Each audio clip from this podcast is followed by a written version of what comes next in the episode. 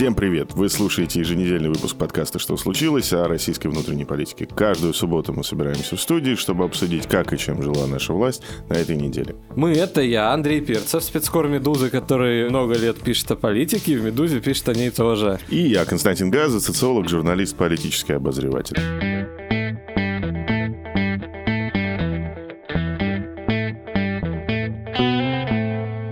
О чем бы нам поговорить на этой неделе? когда мы начинали это обсуждать, у нас был некоторый такой феноменологический пафос, что давай говорить о том, что есть, о том, что на глазах, о том, что происходит. А не только о каких-то, значит, подковерных вот этих вот самых движениях и течениях, которые невозможно верифицировать, а о том, что есть. У меня есть ощущение, что нам в лицо постоянно пихают, прости господи, президента Путина последние две недели. И мы уже не хотим столько президента Путина, а нам его все равно продолжают и продолжают и продолжают в разные нарезки выдавать. Смотри, встреча с главредами, она имела продолжение. Уже после нашего прошлого субботнего подкаста в воскресенье обнародовали в новостях выдержки из разговора про пассионарность. Мы их почитаем потом. Потом бесконечно длинный разговор с руководителями фракции уже на этой неделе. Да, где тоже, огромный. Да, где Путин говорил о крестоносцах, о геополитическом проекте Украины. Просто обо всем. У меня вообще сложилось впечатление, что вот где-то примерно года до 2012-2014 у Путина была очень жестко отсечка вот здесь мое, здесь моя частная жизнь, здесь мои взгляды. И мы это в исключительных случаях показываем, но вообще-то не надо показывать. А вот меня показывать, пожалуйста, в церемониальных, протокольных каких-то таких фреймах, где я буду говорить обтекаемые фразы и так далее, и так далее. С 2018 года, особенно после конституционной реформы, особенно после того, как началась пандемия, Путин лезет в кадр каждый раз, когда что-то случается. Вот буквально подчиненные ему говорят, проблема в стране. Он говорит, покажите им еще немножко меня. Это началось с фильма Оливера Стоуна. Это, кстати, Google официально пишет о том, что телепередача «Москва. Кремль. Путин» — это реалити-шоу. И в главных ролях там Владимир Путин. Я сегодня это гуглил, и Google это называет реалити-шоу. Потом это бесконечное интервью Стас, тоже весеннее из кучи частей. А теперь вот эти вот нарезки из э, видеоконференц-связи. Зачем нам столько Путина, Андрей? Что мы с ним будем делать? А ведь недавно еще мы говорили, что как-то он пропал в смысле из офлайновой жизни, да? Что он из процесса, собственно говоря, принятия решений, вот как бы делового процесса, он немножечко выпадает иногда. Да, но виртуально он в нашей жизни постоянно присутствует, да, из-за угла выглядывает. Ну вот после, после всей истории с протестами и с Навальным он уже не из-за угла выглядывает. Он уже прямо выходит и говорит, Гумилева люблю не могу, не поэта, а в кавычках историка. Да, и Константинополь зря загубили. Да, и Константинополь зря загубили. Ну уж ладно уж, я все-таки прочту про Константинополь. Там, собственно, сказал Жириновский, что Константинополь загубили варвары, а президент ему ответил. Вы, большой специалист по Востоку, конечно, по Турции в том числе, пришли, как вы сказали, варвары с Востока, разрушили православную империю. Это он про османов, варвары с Востока. Но перед тем, как варвары с Востока пришли, вы это тоже хорошо знаете, сначала пришли крестоносцы с Запада и ослабили эту православную империю. А уже потом были нанесены последние удары, она была захвачена. Но это такая вещь. Кстати говоря, тоже мы должны помнить эту историю, не забывать про это. А вот интересно, почему он не вспомнил Александра Невского тоже? А, в Алекс... а Александр, не... Александр Невский оказался да. в повестке тоже по...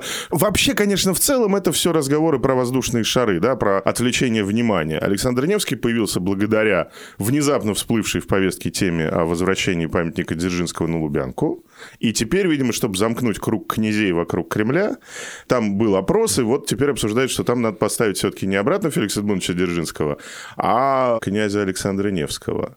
Какая-то политическая основа, кроме того, чтобы дать президенту еще раз возможность высказать городу и миру, высказать гражданам свои взгляды по широкому кругу вопросов, на встрече с парламентскими партиями была или нет? Ты этим занимаешься, ты за этим следишь. Там было какое-то мясо политическое вообще? Ну, мы в очередной раз убедились, что внутренняя политика, да, у нас ну, не то, что умерла, но... Ну, там, да, там вот буквально как вот сидит Кириенко, прекрасная была картинка, где сидит Кириенко, разговаривает с ними. То есть все сидят в кабинетах, под флагами, уютные какие-то интерьеры, и только Кириенко сидит в пустом зале для совещаний под гербом.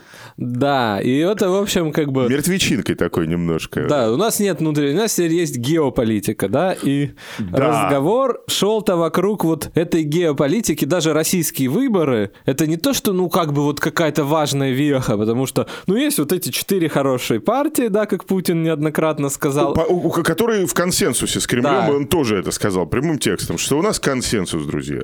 И, в принципе, и представители этих партий, даже КПРФ, которые вроде как немножко пассионарная, да, Зюганов сказал, что спасибо вам за доверие, да. И, и он Не сказал, мы мы, вас- вам помогаем, мы вам Да. помогали, Владимир Владимирович. Вот. У меня вообще было ощущение, что вот как бы Путину можно совершенно спокойно идти во главе списка КПРФ. Да, без любого. проблем, без проблем. Да, любого из парламентских этих партий. Окей, что значит гео... То есть у нас, то есть, понимаешь, у нас теперь и выборы забрали. Мы теперь уже на выборах в Госдуму не можем обсуждать какие-то свои тут местные проблемки национальные. У нас теперь и выборы это внешнеполитическое событие. Потому да, то есть это не то, что вли... внутри у нас все хорошо, есть консенсус, да. Единственное, и выборы, наверное, они считают пройдут так, как надо, чтобы повторить. Ну, в прошлое... в Можем про- повторить, Можем да, повторить. Ну вот по поводу можем повторить, это интересно, потому что давай вспомним 16 год.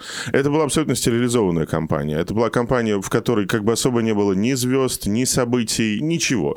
И не понравилось. Тогда и Володин потерял позицию первого замглавы администрации и уехал спикером в Госдуму.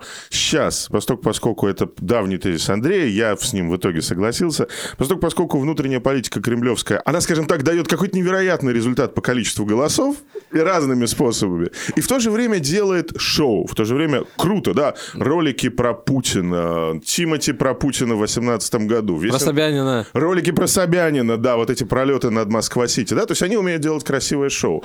Вот как они собираются делать шоу в этом году? Я уже прямым текстом скажу, ответила корреспондентке «Медузы» Светлане Рейтер Маргарита Симонян по поводу, Что она в Госдуму... что она в Госдуму не, с- пойдет, Не собирается. хочет. Да, да. Ну, был, этого- такой, был такой инсайт, и у тебя, и у меня. Ну вот почему был, он и существует. То есть мы знаем все эти ритуалы кремлевские, около кремлевские, никогда не подтверждай. И да? самой эта формулировка «я такой чуши никогда не слышала», ну, она Но тоже, она, она типична достаточно вот в Ну, таких не случаях. слышала, но услышит. Ну, в администрации президента у нас сидят очень креативные люди.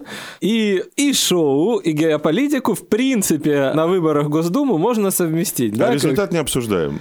Результат. А зачем? А зачем? У нас есть сейф-пакет, в котором три дня хранятся бюллетени. У нас есть надомное голосование. Ну, Чего общем, настолько нет? Да, это мы не говорим про относительно честные способы там мобилизации бюджетников, там еще кого-то. То есть результат, вот процесс, процесс, конечно. Но это- сам процесс. это и весело, и, в общем-то, выгодное дело. И, судя по всему, в Госдуме у нас будут вот люди, которые в ток-шоу и не в ток-шоу отвечают как бы за геополитическое, да, потому что в ток-шоу что у нас обсуждается? Ну, не, не- ну, не инфляцию же обсуждать в ток-шоу, ей-богу. Украина, Трамп, Зеленский, ну, Навальный. Байден, Навальный. Навальный это, конечно, Это внешне, внешне, часть, это не однозначно. наше. И вот эти люди придут к нам теперь депутатами, скорее всего. Но при этом все отказываются и ничего еще не решили. Ничего не говорят. Маргарита Симонян идет в отказ. Мария Захарова тоже, Тоже как бы не собирается, да, хотя в принципе примерно все знают, что она пойдет по списку Единой в России в Москве, да, на проходном месте. А, Вот. Туда же, значит, э, он и не скрывает. Идет участник ток-шоу всех этих наших любимых, политолог Олег Матвеевичев, профессор. Правда, был он в э, высшей школе экономики, экономикой, видимо, занимался. А сейчас перешел в финансовый Ну, университет. он занимался философией по Хайдегерам, он подготовил Вы- несколько изданий Хайдегера в, в вышке. Ну, выбрал сейчас финанс. Но выбрал ток-шоу «Финансы», видимо. Да. И из материала РБК известно, что обсуждается выдвижение, опять же, в Москве, чему мэрия Москвы не очень рада, потому что она хотела бы видеть, ну, таких статусных бюджетников. Как в материале он РБК был представлен муж телеведущей Ольги Скобеевой. И, и все, в заголовке броду муж. Муж, да, и всё. Телеведущий Евгений Попов. Тоже как бы вот это 60 минут, геополитика в чистом виде. И насколько я понимаю, таких персонажей будет даже, ну, больше. Вот это новая Дума. Не вот Володинские какие-то люди от Сахи, пусть даже и какие-то более-менее там популярные, да, там Более или менее от земли. Да, не, не страшно даже если это из партии консенсусных, да, там были договорные округа, вот полезные какие-то представители, ну пусть будут раз популярные, не будем же мы им мешать. Сейчас нет. Пожалуйста, вот вам геополитики, и в Думе будет, да, не то, что там, не знаю, там коммунист вылез, или Жириновский там случайно заклеймил Путина, или рост цен, или еще чего-то, а вот тебе расскажут про Украину и про то, как вот внешнее вмешательство опять, нас- может даже как 90-е будут нам заседания показывать. А что? Не 60 минут, сколько у нас заседание Госдумы идет? Несколько часов. Ну, два с половиной до перерыва, три до перерыва, да. Ну, вот 180 минут, пожалуйста. То есть... Те, те же лица, тот же Матвеичев будет. Ну, я хочу посмотреть, да, на профессора Матвеичева, вносящего, значит, поправку во втором чтении с голоса. Тут же тебе Попов. Может, и... мало ли, если где муж, там и жена. Ну, а где, где, где жена, может быть, да, может быть, и все-таки. Нет, я понимаю, на самом деле, Симонян, потому что, конечно, она-то имела в виду, что я вообще-то уже купчих первой гильдии, как бы, да, ну, она действительно по размеру уже немножко больше, чем депутат Госдумы. И учитывая, опять же, Навального, я бы вообще сказал, что она, наверное, у нас сейчас почти занимает статус министра пропаганды. При теневом министре пропаганды Громове, замглава администрации президента, она вот как бы выполняет еще эту публичную функцию. Поэтому, может быть, она считает, что Госдума ей маловато, и надо ей сразу зампреда правительства, например, дать. Ну, никто, конечно, это... Но никто этого не знает. Не даст. Не Почему? даст. Не, не даст. даст. Не, ну, подожди, не надо дружить с премьером, в конце концов. А премьер наш готов к кадровым решениям, быстрым, открытым, острым, я бы сказал. Окей, они хотят подарить Путину Госдуму, которая, может быть, была бы актуальна в 2016 году, да, через два года присоединения Из Да, вот не с кем поговорить, кроме Ганди. Да. А теперь будет А теперь будет поговорить. с кем поговорить. Пропассионар, да. целый профессор сидит про пассионарность, про Константинополь. Слушай, ну тогда вот заседание клуба «Валда» и заседание Государственной Думы можно будет проводить совместно, сразу. А... Звать туда Сулакшина, других уважаемых ученых, занимающихся разлагающей ролью Запада в России, как они нашу цивилизацию уничтожают, и вот будет красиво. Ну, в принципе, хорошо. это, ну, как бы новый, очень хороший формат, да. А зачем, если все одно, да, там вся одна церковь? Проблема в том, что нет списков, и ничего мы не знаем про списки. Скажи, они будут Путина ждать со списками? В чем затык-то сейчас? Слишком слишком рано. Путин еще ничего не сказал. Не попросил, не намекнул. Да там не только ведь с Путиным дело, да? Кто возглавит? Большой вопрос. Да, про этот вопрос мы уже говорили, да, потому что у нас есть как минимум три кандидата. У нас есть, собственно говоря, премьер, у нас есть действующий глава партии, но нам политологи подкинули на этой неделе и третий вариант, что, в принципе, Владимир Владимирович сам лично может список возглавить. Такие желания есть. И такие, да, и такие, как бы, скажем так, сторонники у таких вариантов тоже есть. Они поднимают на щит Путина, мы это видим снова, как будто у нас снова, значит, Дебальцево в, в дыму, и нам нужно спасаться от немедленного и неминуемого вторжения НАТО. А Путин-то вообще готов к тому, что его будут поднимать? Психологически. То есть, кроме крестоносцев, я прочту еще одно его заявление со встречи с э, парламентскими фракциями. Это про Украину. Да? Почему так все крутится вокруг Северного потока-2? Хотят заставить Россию платить за их геополитический проект Украина. Вот и все. На самом деле все достаточно примитивно, все просто. Мы это давно понимаем, но таков мир, в котором мы живем. Нормальненько тогда, то есть вот наши украинские партнеры, антироссийские, но партнеры или геополитический проект Украина. Это как бы ок. Вот эта вот степень откровенности немножко нам ранее неизвестная. Как бы это новый Путин такой. Ну, не то, чтобы, может, совсем новый, да, но а он... с а усилившимися, как бы, да, фобиями да, да, былыми, да. С проявленными фобиями, потому что, что раньше мы все-таки говорили, ну... Партнеры. Партнеры, мы говорили, обращаясь к Давосу про Европу от Владивостока до Лиссабона, а тут мы говорим о том, что, собственно, ну, геополитический проект и геополитический проект. А что такое геополитический проект в отношении Украины? Знаешь, что это не государство. Я пытаюсь понять, насколько далеко сдвинулся... А, на самом деле, это важный вопрос. Я пытаюсь понять, насколько далеко сдвинулся консенсус. И понять это мы можем только по поведению Путина. И суть по поведению Путина, мне кажется, что консенсус уехал намного дальше, чем мы можем себе даже представить. Да, потому что, окей, пассионарность. Ты Гумилева читал? Не хотел. Не и, хотел. И не читал. И да. не читал. Я никогда не читал, почитал, собственно, после заявления Путина. Он сказал, это уже не на встрече с фракциями, а на встрече с главными редакторами, он сказал, у каждого народа, так же, как у каждого человека, своя судьба. Окей. Это очень важно, потому что судьба народа – это понятие, взятое напрямую. Коллега мой, учитель, декан социологического факультета Шанник, написал большую статью про историю понятия судьбы в социологии. И вообще судьба народа – это очень, очень, очень характерное понятие риторики лидера одной центральноевропейской страны. Один народ. Одного народа, да-да-да, вот того, вот того самого, да, вот, вот э, сообщество судьбы, Шейхсласгемайншафт, народ судьбы, вот это оттуда, да, окей. Своя судьба у каждого народа. Дальше сказал Путин, я верю в пассионарность, в эту теорию пассионарности. Это, собственно, как в природе, так и в обществе. Идет развитие, пик, затухание. Россия не достигла своего пика, мы на марше. Проблем море, но мы все-таки, в отличие от других старых или стареющих быстро вакцинации мы все-таки на подъеме. Вот это, кстати, интересно, особенно к... И дальше про бесконечный генетический код и, собственно, то, что он назвал смешением кровей, по-простому говоря. От геополитического проекта Украина до России на марше тысячелетнем. Ну а как, если вокруг такое кольцо врагов? А Как это? Как... Да, окей, то есть твоя версия, что пассионарность нас поддерживает кольцо врагов? Ну, до победы Байдена, да? До угрозы Байдена. Что-то Вот. Путин у нас не сильно промышлял Вот, такими высказываниями. Вот, вот это очень интересно. Это тоже очень интересно, потому что в тот момент, когда в Соединенных Штатах побеждают люди, которые в пределе, в пределе все-таки понимают, что национальная идентичность это конструкт, их этому учили. Они, конечно, ужасные либеральные сволочи, но все-таки их учили каким-то вещам, они эти вещи знают. А в этот же момент лидер российского государства мгновенно переключается на такую предельно эссенциалистскую риторику, где он говорит, что народ, нация – это то, что есть, это то, что есть как тело, оно, значит, проживает вот эти все фазы жизни.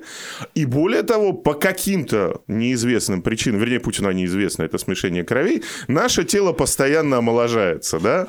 На самом деле, мне кажется, он говорит, конечно, не про русский народ. Говорит он про себя.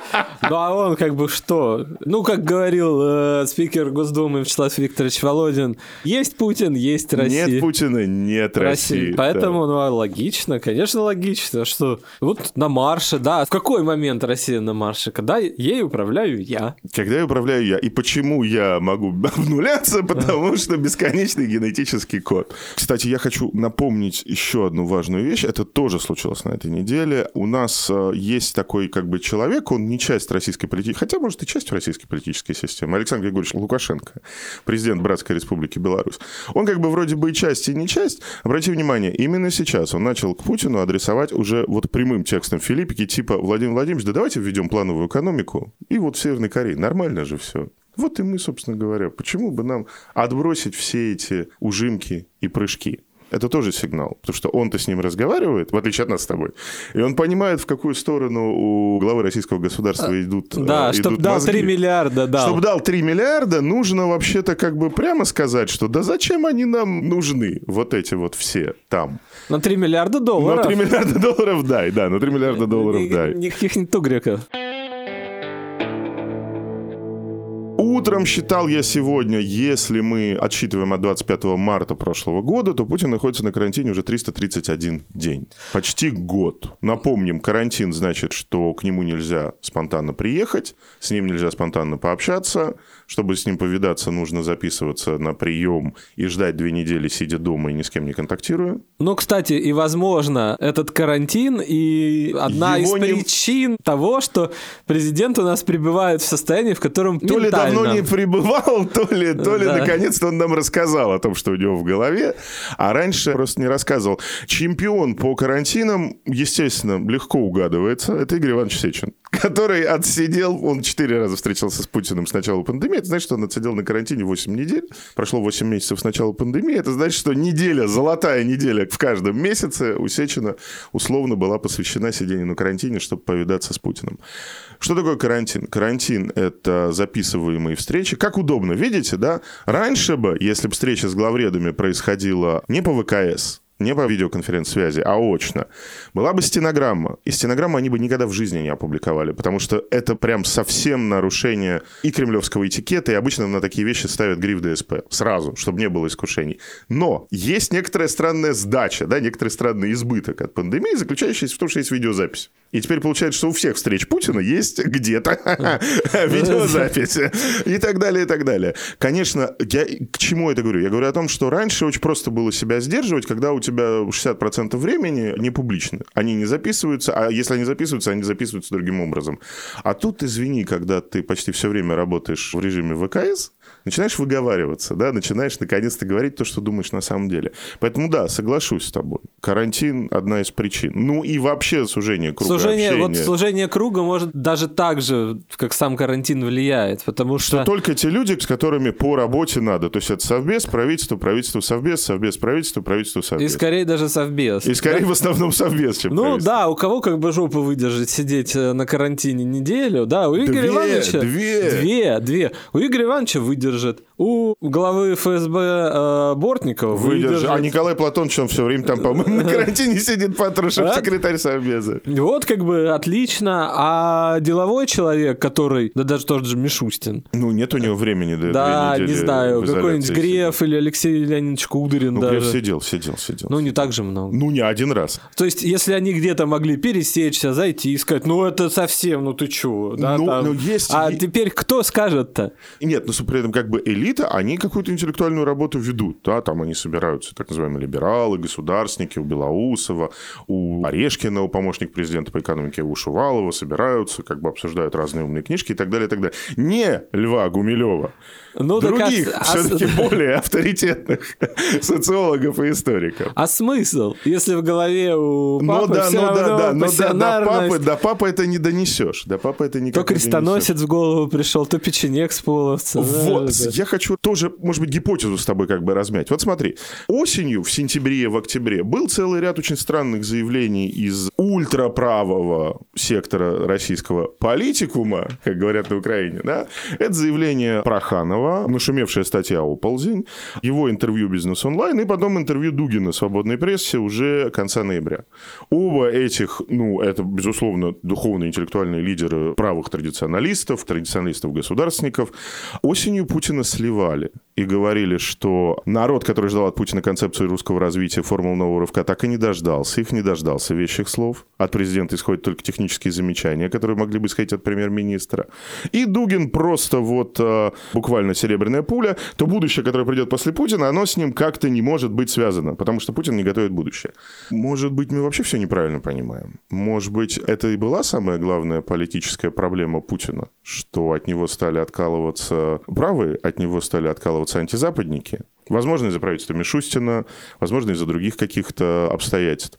И все то, что делает Путин сейчас, он не просто как бы выражает себя, но он постоянно шлет сигналы вот этим парням. В том числе и тем парням, которых Дугин и Проханов окормляют. Например, среднеруководящему комсоставу Федеральной службы безопасности, чьи взгляды более или менее совпадают с, например, теорией пассионарности Льва Гумилева.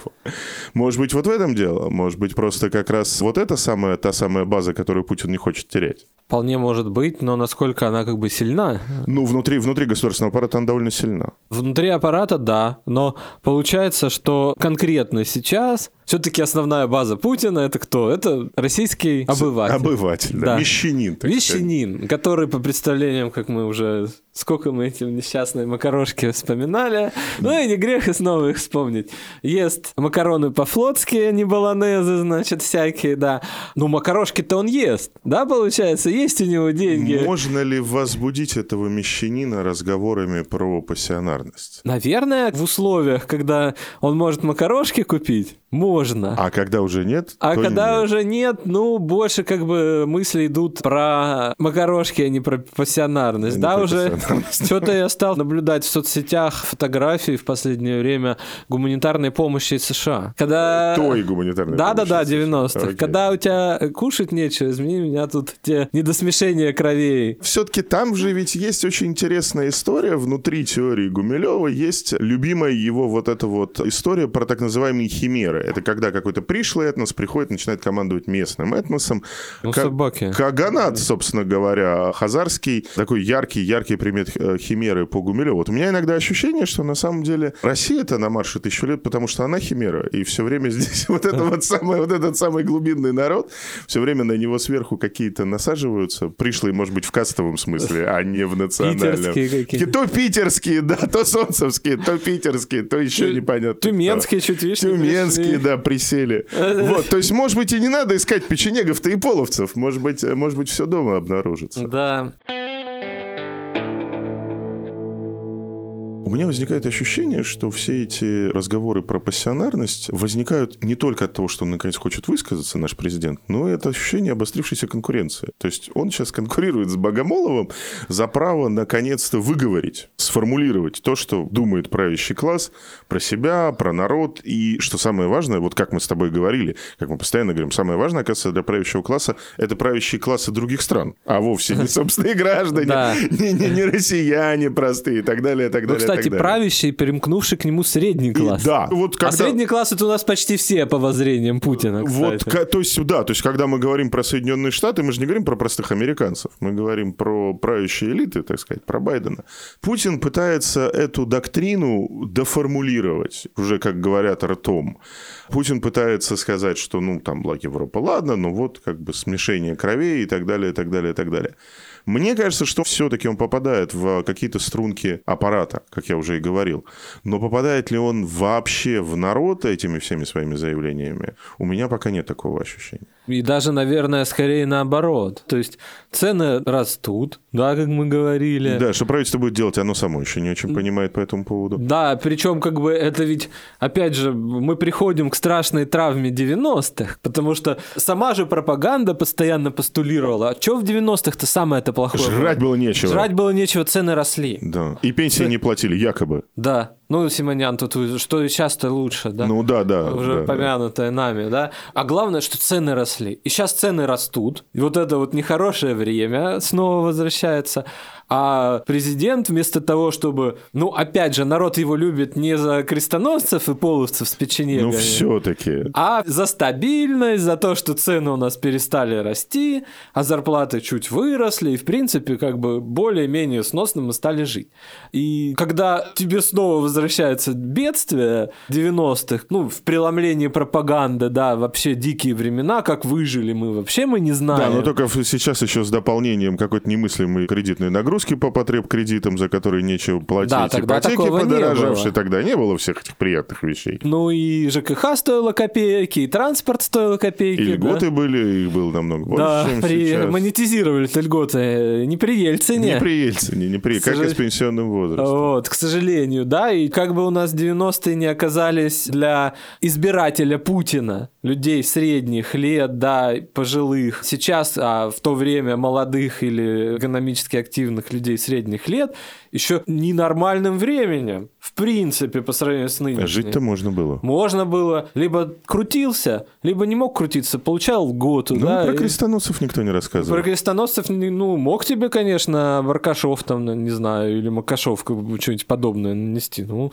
мог флагом помахать. Но все-таки не президент Тебя, Российской да, Федерации. Дубинкой не колотили, кстати. Да, дуби, дуби, дубинок не было в таком количестве. Вот. РНЕ — это националистическое движение 90-х годов. А, кстати, не запрещенная, но не запрещена, просто умершая. Она просто умерла тогда. Тогда не запрещали. Тогда не запре... Да, тогда и не запрещали ничего. В муниципальных ДК собирались. Я помню, для интереса даже приходил посмотреть, Послушать. что это за вещь. Никто не мешал, пожалуйста. Вот времена. И тут тебе, значит, ты думаешь, блин, как бы 90-е не вернулись, да, а потом еще начнешь думать, что уж вернулось бы так в том же виде, как было, да, а не в нынешнем. Да. Верните, как, верните все, как было. Да, а не, не так, как есть. И тут тебе, значит, как макарошки купить несчастные, я уж не знаю, про тушенку даже, да, чтобы по-флотски сообразить. А тут тебе президент про крестоносца несет и про пассионарность, про Гумилева, да, и не того Гумилева, как там бродит жираф, которого ты со школы слышал, а... Так что сыплется золото с кружев розоватых барабанских манжет. Да, вот Совсем это другой того... Гумилев. Да, не, не ласкает слух упоминание этого Гумилева. Это школьные воспоминания. Тогда, заканчивая, давай все-таки скажем, что бесконечно далеки они от народа, и сейчас, возможно, намного дальше, чем 20 лет назад. Да, и я думаю, что если бы, конечно, это было там благословенный 2007 год, наверное, российский обыватель в лице там персонажа нашей Раши, которого играл актер Светлаков, да, который сидит... Дело на... было в Таганроге, я напомню. Да, на диване с кружкой пива, и, значит, вот там это то, правильно, там и пиндосов, да, а до пива-то он, наверное, и пельмешек навернул, и макарошек, может, по-флотски, и по... явно и пиво как бы плещется-то, пивной пуч, блин, в бокальчике, это, это все хорошо. А здесь, ну, вот сидит этот злой, пиво, наверное, уже не плещет, плещется, да, или уже совсем не то пиво. Работы да? нет, кредитов, парочка, Море, а то и троечка. Макарошек купить нечего, а тут ему, значит, 180 минут Симонян на заседании да, Госдумы. Текст Богомолова, самый главный. Обсуждает в Госдуме. Обсуждает в Госдуме, да. Ку- на самом кушать деле, подано. На самом деле мы пытались всего лишь сегодня дать вам некоторое авансом ощущение абсурда, которое наверняка мы все будем испытывать в тот момент, когда эта Государственная Дума будет избрана, и когда когда вот эта вот доктрина новая, которую продвигает Путин, и которая людям уже ничего дать не может, вдруг окажется официальной доктриной российского парламента. Хлеба нет, вот вам зрелище. Хлеба нет, вот вам Симонян.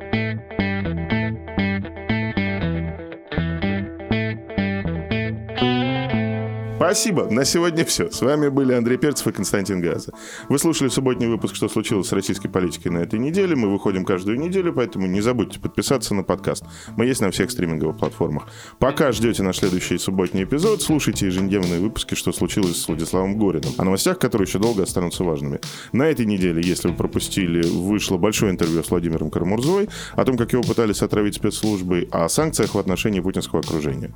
Еще был эпизод о не российской, а европейской политике, научный сотрудник Института У нас Европы. все российская политика. У нас, да, то есть все, сегодня Перцев все-таки сказал волшебную фразу, он сказал, что нет никакой внутренней политики больше. Да? нас российское. все, все геополитика. Петр Осколков рассказывал, к чему могут привести сепаратистские настроения в ЕС и когда уже Шотландия станет окончательно независимой. Пишите, что думаете об этом подкасте, предлагайте темы, задавайте вопросы по электронной почте. Подкаст собачка. Пока-пока. Пока. thank you Thank you.